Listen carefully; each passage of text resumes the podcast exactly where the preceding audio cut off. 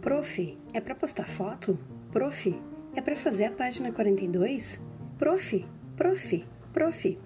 Se você, criaturinha da turma 15G, está cheio de dúvidas, quem poderá te defender? A Prof. Mi. Estou aqui com o nosso diário de bordo com as orientações da aula de hoje. Bem-vindos!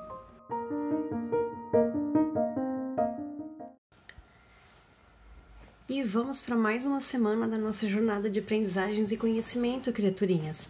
E essa é uma semana muito especial. É a semana de La Salle. Essa semana, sempre tão especial para nós, também vai ser celebrada de uma forma diferenciada este ano.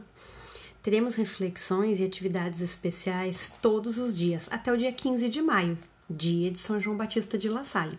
Para começar, hoje faremos a leitura de uma história em quadrinhos, assistiremos um belíssimo vídeo sobre diferenças e uma reflexão maravilhosa em que vocês vão estabelecer que grandes coisas são possíveis quando você e seus amigos ou colegas da turma se unem.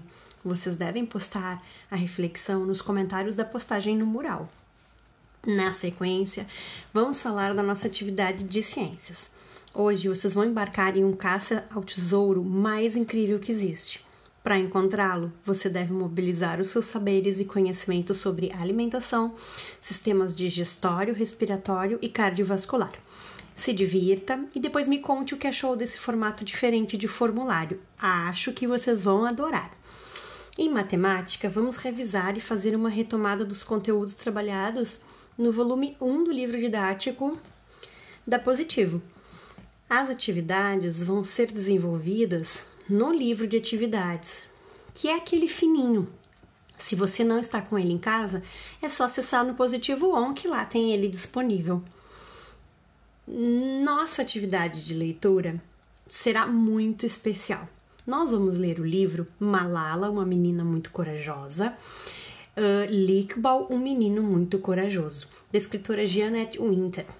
Essa é uma edição 2 em 1 um muito legal, com as histórias das duas crianças paquistanesas que bravamente lutaram contra as injustiças do seu mundo. A Malala, vocês já conhecem, é a menina que não tem medo. É assim que todo mundo conhece ela porque ela acredita que uma criança, um professor, um livro e uma caneta podem mudar o mundo.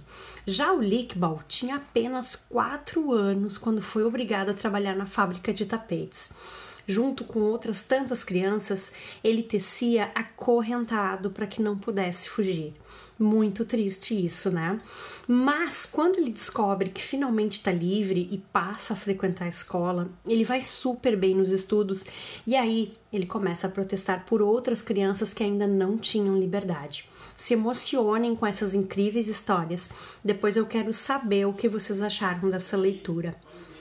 Por hoje, é só, criaturinhas. Se vocês tiverem dúvidas, não esqueçam. Mandem suas perguntas, podem utilizar os comentários particulares nas atividades, os comentários públicos, até sinalzinho de fumaça tá valendo. Só não tá valendo passar pro dia de amanhã e dormir com dúvidas, ok? A prof tá com saudade, espero que vocês adorem as atividades da tarde, eu adorei elas e até amanhã. Beijocas e paçocas!